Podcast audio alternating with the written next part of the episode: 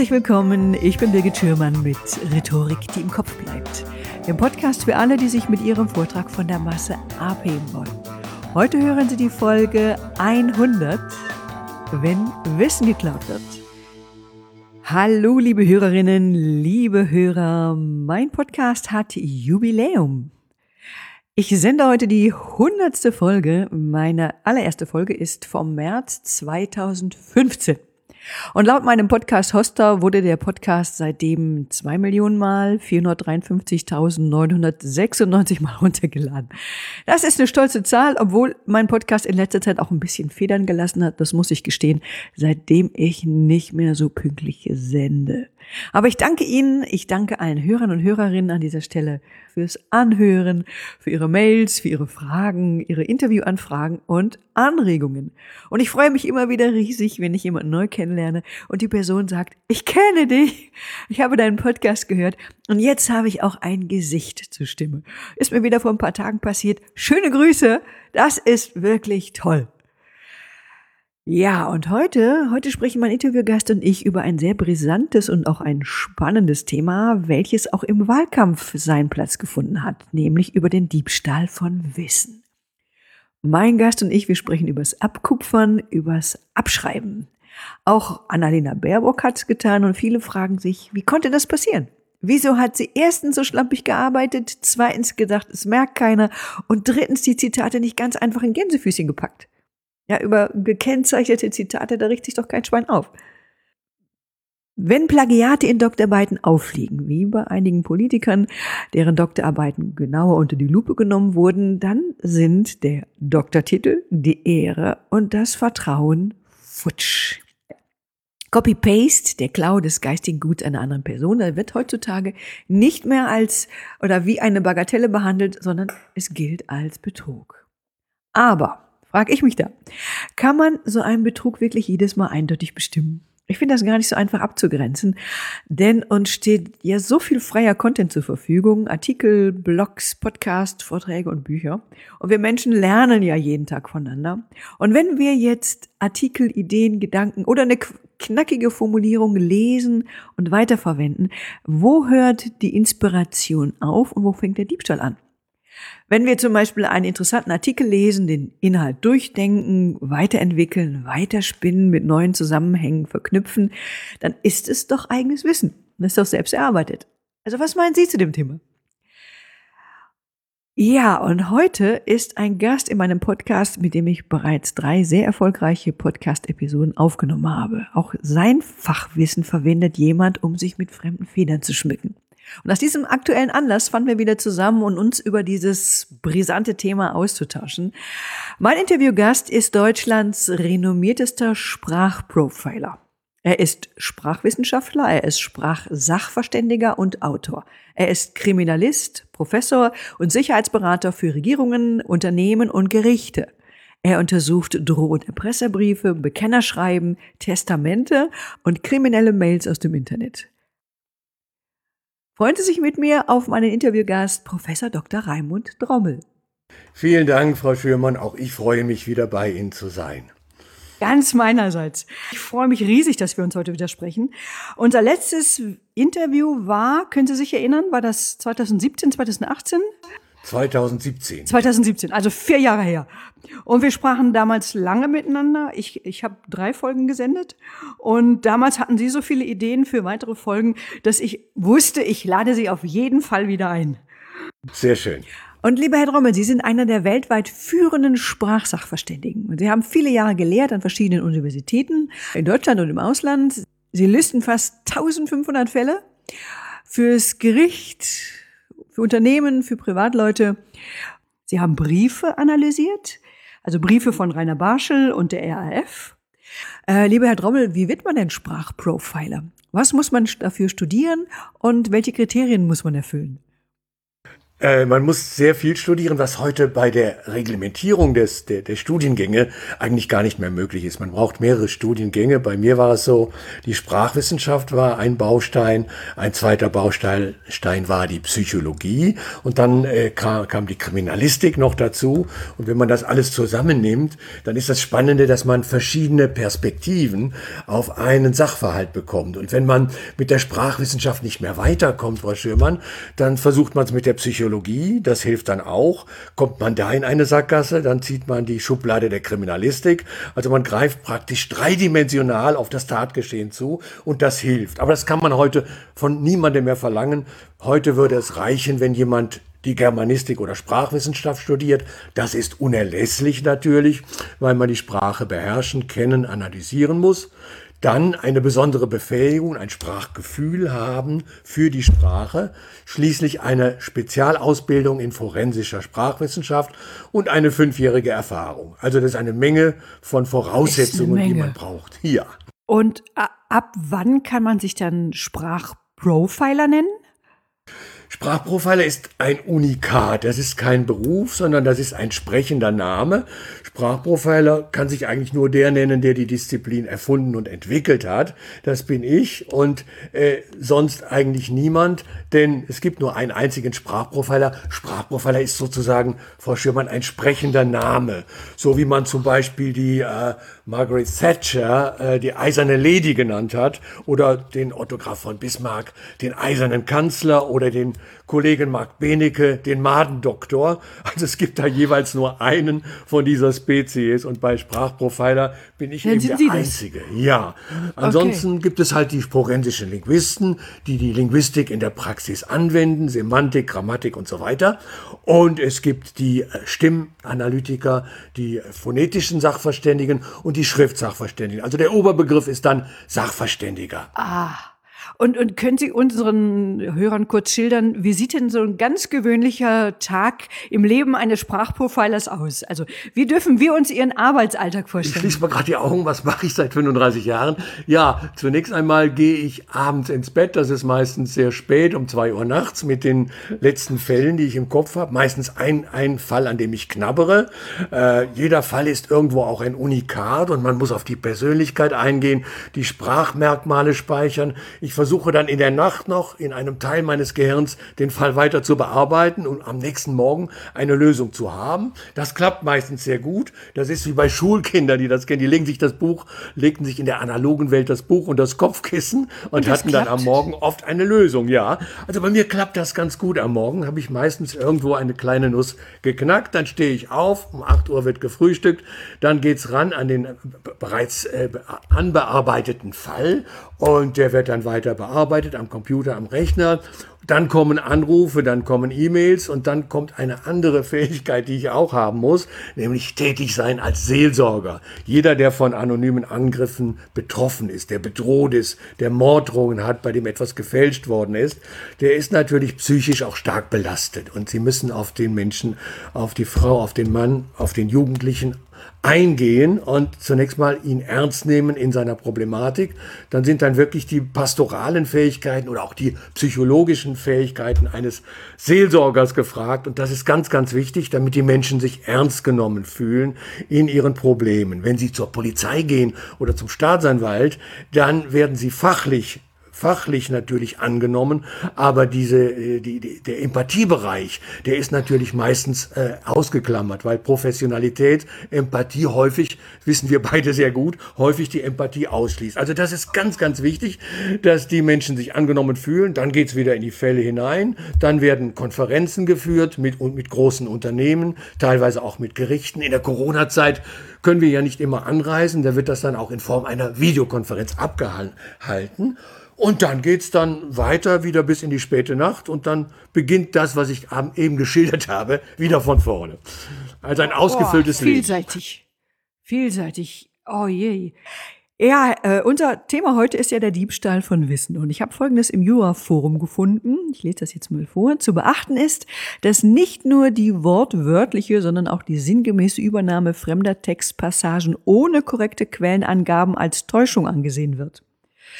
Tja, jetzt verstehe ich ja unter einer sinngemäßen Übernahme, dass die Übernahme, also der Text auch umformuliert sein kann. Aber wenn ein Text umformuliert wurde, also da finde ich es jetzt total schwer zu erkennen, ob es sich um denselben Inhalt handelt oder nicht. Also wo hört denn Inspiration auf und wo fängt Diebstahl an? Also woran erkennt man denn Ihrer Meinung nach den Diebstahl von Wissen? Woran machen Sie das fest? Der Diebstahl von Wissen bezieht sich ja auf Inhalte, auf geistige Inhalte und die werden ja abgebildet sprachlich durch die Semantik, also durch die Bedeutungslehre. Wenn Sie daran denken, dass mein Metier äh, da ja darin besteht, vor allem Täter anhand der Sprache zu identifizieren, ich greife also zu auf Wortwinzlinge, auf Grammatik, aber nicht auf Semantik. Denn was die Menschen ausmacht, sind ja die unbedeutenden Wortwinzlinge, die sich ihrer Wahrnehmung und ihrer Kontrolle entziehen. Mein erster Mordfall wurde gelöst durch eine Kombination zweier unbedeutender Wörter. Dann ja, dann ja, also der Täter, der, der Täter schrieb immer die Folge dann ja und das Opfer immer die gegenteilige Folge ja dann. Das waren Wortwinzlinge, die uns entweichen, die zu unserem Individualrepertoire gehören, die uns aber nicht bewusst sind. So, und äh, wenn ich nun auf geistigen Diebstahl zugreifen will, also auf Produkte der Semantik, dann muss ich genau umgekehrt vorgehen, also komplementär. Ich muss zugreifen auf Inhalte und auf Bedeutungswörter. Ja, wir nennen die Lexeme, also auf Bedeutungswörter, auf Inhalte von Sätzen. Nun kann man das umformulieren, wie Sie so schön sagten. Nehmen wir den klassischen bekannten Satz äh, aus dem Journalismus, äh, Mann beißt Hund. So, dann hätten wir so einen Satz, den kann man natürlich beliebig umformulieren. Man kann zum Beispiel eine Passivform bilden. Äh, Mann wird von Hund gebissen. Äh, man kann es auch ganz semantisch umkehren oder ausführlicher formulieren. Gestern hat ein Mann einen Hund gebissen. Also es gibt viele Formulierungen, viele Varianten und äh, es gibt spezielle Programme, die greifen auf die Tiefenstruktur zu, also auf den Kern des Satzes. Und da haben wir praktisch das Verb. Das Verb ist ganz dominant. Beißen haben wir. Dann haben wir Hund. Haben wir in diesem Falle als Agens, als, handelnde, als handelndes Subjekt den Mann, der beißt den Hund. Und dann haben wir beißen, also formuliert in der Formel heißt das dann beißen, Strichpunkt Mann, Strichpunkt Hund. Und dann hätten wir die Kerninformation und es gibt solche Basisprogramme, die greifen auf die Kerninformation, also auf die Tiefenstruktur solcher Texte zu und können dann sehr schön erkennen, was dann an der Oberfläche auch variiert worden ist. Ganz spannend. Es braucht dann natürlich auch noch einen Menschen, einen Experten, der das interpretieren kann. Also Hand in Hand gehen immer die automatischen Programme, neuerdings auch mit künstlicher und Intelligenzunterstützung und die Interpretation des Experten. Also lange lange, Rede, kurzer Sinn, während wir bei, den, bei der Tätererkennung auf die unbedeutenden grammatischen Merkmale oder die Partikeln, die kleinen Wortwinzlinge zugreifen, greifen wir hier beim geistigen Diebstahl eben auf die Inhaltswörter zu, auf die inhalt, inhaltlichen Tiefenstrukturen, also ein ganz komplementärer Zugriff.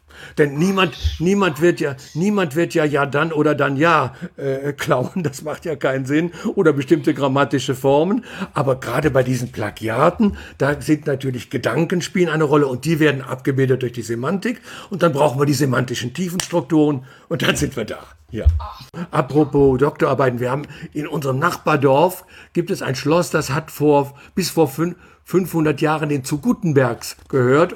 Und zu Gutenberg war ja der Erste, der eigentlich noch ziemlich wortwörtlich operiert hat. Ja, genau. Ja, die, genau. die Epigonen, die Nachfolger, haben schon sehr viel variiert. Aber zu Gutenberg, der hat wirklich die Quellen eins zu eins übernommen. Da war das relativ einfach. Und ich sagte immer scherzhaft, das hat der Schlossgeist gemacht. Also der im, im Schloss nebenan, da hat's an Ghost, sagt man auf Fränkisch. Und der hat die wörtlichen Übernahmen selber gemacht. Und, und Geister kann man natürlich schlecht überführen. Ja, Klar. genau. Nicht nur von Gutenberg stolperte über die Plagiate in seiner Doktorarbeit. Also kürzlich hat es ja auch die ehemalige Familienministerin, die Franziska Giffey, getroffen. Sie räumte daraufhin sogar ihren Posten. Also jetzt habe ich auch gelesen, dass die neue Generation der Schummler immer raffinierter werden soll. Also Copy-Paste war gestern, aber die dementsprechende Software, die sogenannte Plagiatoren-Software, die wird auch immer besser. Ja, absolut. Da gibt es viele Parallelen. Es ist so, dass es natürlich viel leichter ist, heute zu plagiieren, weil im, man im Internet ja eine äh, reichhaltige Quellen hat für Plagiate. Das geht ganz, ganz schnell. Äh, also die, die Versuchung zu plagieren bei Doktorarbeiten ist sehr viel größer als früher noch, aber eben auch die Möglichkeit, allein schon über einfaches Googlen an bestimmte Zitate heranzukommen, ist auch viel leichter. Also zunächst einmal sind wir wieder bei der Textoberfläche. Ja, da helfen diese Programme. Die greifen allesamt auf die Textoberfläche. Das sind sogenannte Retrieval-Programme. Also die suchen bestimmte Wörter, Wortkombinationen und spucken die auch sekundenschnell aus. Sind in der, nach der KI-Forschung sind sie auch selbstlernend, das heißt, sie optimieren sich selbst. Das begeistert mich dann auch immer wieder, genau wenn ich mit, mit Experten, mit Kollegen zusammenarbeite, sage ich Wahnsinn. Äh, das ist die Gemeinsamkeit, aber auf der anderen Seite, man braucht immer wieder dann doch noch einen Experten, der das auch noch äh, bewertet und richtig einordnet. Es ist also nicht so, dass das Programm alleine äh, lange rattert, sage ich mal ganz salopp, und am Ende sagt, das ist ein Plagiat und das ist kein Plagiat, weil die Grenzen sind natürlich auch sehr fließend. Es gibt sehr viele Varianten. Es gibt die wörtliche Übernahme, die wir bei zu Gutenberg hatten, und es gibt die, die, die schon cleveren Umformungen und Umformulierungen der neueren Generation von Plagiatoren. Aber es ist eine Mode und es wird uns sicherlich noch lange beschäftigen. Ja, vermutlich. Jetzt ist ja Ihr Wissen in der Sprachanalyse und im Sprachprofiling hochspezialisiert. Es ist einzigartig. Also letztes Jahr wurde aber ein Buch veröffentlicht, das, in dem Sie ganz plötzlich Ihr eigenes Know-how wiederfanden. Es wurden Fälle, die von Ihnen gelöst wurden, beschrieben, ohne sie namentlich zu erwähnen. Titel des Buches Die geheimen Muster der Sprache, ein Sprachprofiler verrät, was andere wirklich sagen. Die zwei Autoren waren äh, Patrick Rottler und Leo Martin. Wie konnte das passieren, Herr Drobel? Ja, das ist ganz erstaunlich, dass da Personen zugegriffen haben auf mein Wissen, ohne mein Wissen. Das heißt, sie haben abgeschöpft äh, bei mir äh, alles, was ich so gemacht habe, also was ich in meinen Büchern veröffentlicht habe, was ich in meinen Schulungen gemacht habe, was ich in meinen Gutachten produziert habe. Selbst die Interviews wurden eins zu eins kopiert, alle Formulierungen, äh, alles wurde wörtlich übernommen. Eine sehr spannende Geschichte, natürlich auch für die Zuhörer, dass so etwas überhaupt passieren kann. Aber wenn man etwas lange genug vorbereitet, in diesem Fall war es ein Zeitraum von vielen, vielen Jahren, ich glaube acht Jahre etwa, und greift dann auf das Opfer zu, dann ist das natürlich immer zunächst einmal von Erfolg gekrönt. Also war ganz geschickt gemacht, ja. Ich gucke mal, ob ich richtig verstanden habe, was davor passiert ist. Also im Oktober 2018 wurde das sogenannte Institut für forensische Textanalyse gegründet, und zwar von Martin Andreas Kappel alias Leo Martin. Und Sie, Herr Drommel, Sie wurden der Leiter, der wissenschaftliche Leiter der forensischen Textanalyse. Ja. Und Sie sollten den Kommunikationswissenschaftler Patrick Rodler ausbilden. Genau, das war das war das. Das war das Ziel. Ja. Und Leo Martin ist laut seinen Aussagen Kriminalist und Ex-Geheimagent. Im Oktober 2019 verließen sie das Institut und am 16.06.2020, also so ungefähr ein gutes halbes, dreiviertel Jahr ja. später, erschien das Buch genau. der beiden. Das Buch war also offenbar schon äh, lange vorher in Bearbeitung gewesen. Es braucht ja Zeit, bis man ja, einen Verlag findet. Dann muss man sich den vorstellen. Dann kommt das Klassische, nicht? Das Exposé kommt, also man muss ja. davon ausgehen, dass schon nach der Kontaktaufnahme der beiden Herren zu mir mit der Bitte, den Patrick Rottler auszubilden, dass dann schon das Buch gleich in Angriff genommen wurde und die Fälle, die ich für die Beschulung einsetzte, äh, um den Patrick Rottler einzuführen in die Disziplin, die wurden gleich schon genommen, um äh, sie als spektakuläre Fälle in diesem Buch zu vermarkten. Es passierte alles ganz geschickt hinter meinem Rücken und wurde frühzeitig, wie gesagt, angeleiert und ist dann auch am 16.06.2020 auf den Markt gekommen. Das war sicherlich ein Ziel auch der Kontaktaufnahme, um bei mir geistiges Know-how abzuschöpfen und unter dem eigenen Namen zu vermarkten. Das ist dann geschehen, aber das Buch scheint nicht übermäßig erfolgreich zu sein, wenn man so äh, die Qualität sich anschaut. Ich glaube, Sie haben es auch gelesen. Darf ich fragen, ja. was haben Sie für einen Eindruck? Ja, also ich fand das sprachlich ein bisschen unausgereift. Also manchmal genau. sind sogar äh, interessanterweise grammatikalische Fehler drin. Das finde ich jetzt merkwürdig, weil ich finde, ein Sprachprofiler sollte die Sprache bis ins kleinste Detail beherrschen. Genau. Und ich finde, das ist so die eine Sache, wenn man etwas von jemandem lernt. Und ich meine, Sie, Sie und Ihre Frau haben ja versucht, dem Patrick Röckler Wissen und Fertigkeiten zu vermitteln. Ja. Aber das andere ist, also wenn sich die Informationen, die man bekommen hat, nicht weiterentwickeln. Genau. Also wenn die dann nicht zum eigenen Wissen werden. Und damit meine ich, ein Sprachprofiler, der sollte in der Lage sein, seine eigenen Metaphern oder seine eigene sprachliche Brillanz zu entwickeln. Also ich meine, das wird dann ja auch anerkannt. Also ich meine, wie sehen Sie das? Ja, absolut. Das ist ja auch ganz wichtig für das Copyright von Texten. Wir sprechen hier auch im Urheberrechtsschutz von dem wir benutzen den Begriff der sogenannten Schöpfungshöhe. Schöpfungshöhe zeichnet einen Text aus und hebt ihn ab von allen anderen Texten der gleichen Art. Und dazu zählen, wie Sie so richtig gesagt haben, Metaphern, Bildersprache, Anschaulichkeit, eigene kreative Elemente, eigene kreative Gedanken und auch Formulierungen. Und die vermisst man völlig, denn alles, was dort vorkommt, ist von mir abgekupfert und geklaut worden und zum Teil auch ganz schlecht äh, falsch verstanden worden, weil ja keine Fachwissenschaftler am Werke waren und auch falsch dargestellt worden. Nicht? Und das ist das, äh, der, der eigene, die eigene Leistung fehlt völlig. Es ist praktisch nur komplett abgekupfert ich finde es auch ein Phänomen. Also ich, ja, ähm, liebe Hörerinnen, liebe Hörer, wenn Sie mehr über das Sprachprofiling erfahren wollen, Raimund Rommel beschreibt seine Fälle und seine Methoden in seinen zwei Büchern. Und zwar erstes Buch Code des Bösen, die spektakulären Fälle des Sprachprofilers.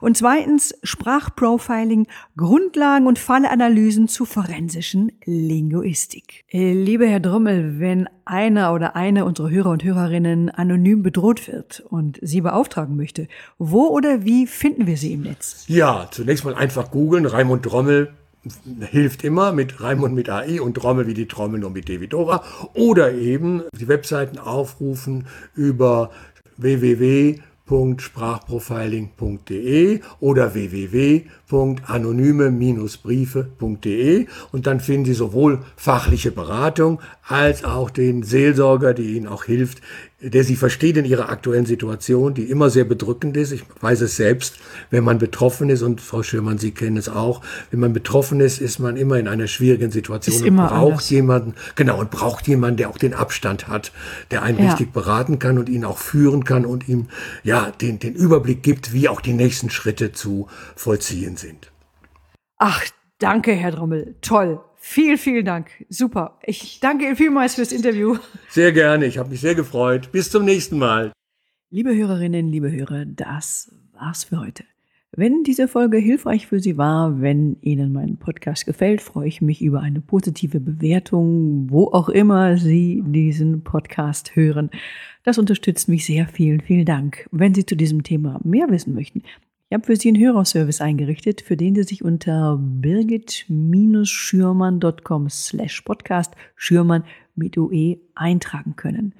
Ansonsten finden Sie viele Infos auf meinem Rhetorik-Blog. Einfach reden, auch unter der gleichnamigen Homepage birgit-schürmann.com slash blog. Ansonsten, Sie finden mich auf den üblichen sozialen Kanälen. Wir hören uns wieder hier in Kürze. Ich freue mich auf Sie, Ihre Birgit Schürmann.